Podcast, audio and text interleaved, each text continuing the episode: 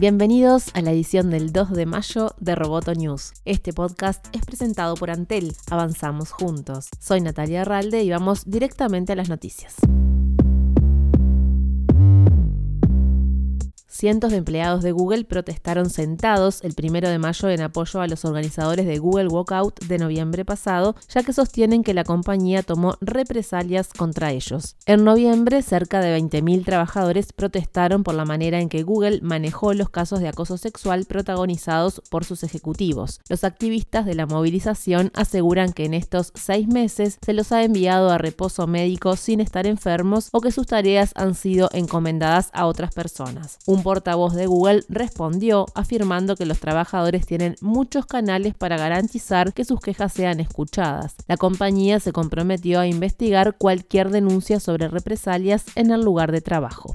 Durante la conferencia anual de desarrolladores de Facebook, la F8, el CEO Mark Zuckerberg anunció un importante rediseño para la red social, incluidas sus aplicaciones móviles y su sitio web. Se trata del mayor cambio en la aplicación de Facebook en los últimos cinco años, según dijo Zuckerberg. Se pasa de la barra azul de la marca registrada de Facebook para un diseño blanco y limpio que pone a los artículos y las publicaciones de grupo al frente y al centro. Este rediseño facilita el paso de los espacios públicos a los más privados como los grupos. En la conferencia anual se hicieron otros anuncios como que Facebook Messenger introducirá el cifrado de extremo a extremo y presentará una nueva aplicación de escritorio para Mac y para Windows. También que Instagram actualizó su cámara permitiendo a los usuarios comenzar a crear historias sin necesidad de tener una imagen o video para empezar. Además, se anunciaron nuevas funciones para Facebook Dating y una nueva función llamada Meet New Friends, que sería un paso más al personas que quizás conozcas para proponer nuevas conexiones donde el algoritmo de Facebook crea que dos usuarios podrían tener éxito. Entiendo que mucha gente no esté segura de que vamos en serio con esto, dijo Zuckerberg en la conferencia. Estamos comprometidos a hacer esto bien y a abrir un nuevo capítulo para nuestros productos.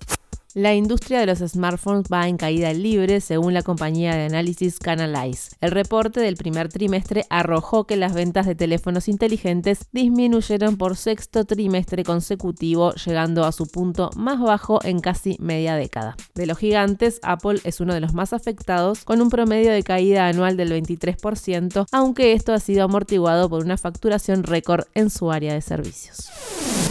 Roboto News es parte de Dowcast. Te invitamos a seguirnos en www.amenazaroboto.com, arroba amenazaroboto y facebook.com barra amenazaroboto. Roboto News fue presentado por Antel.